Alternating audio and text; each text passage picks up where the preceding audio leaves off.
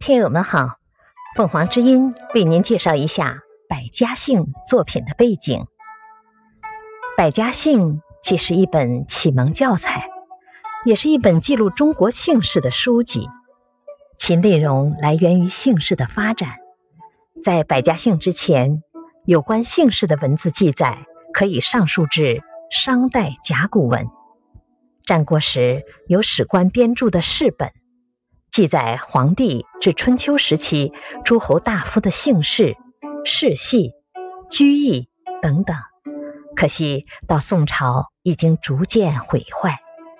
感谢收听，欢迎订阅。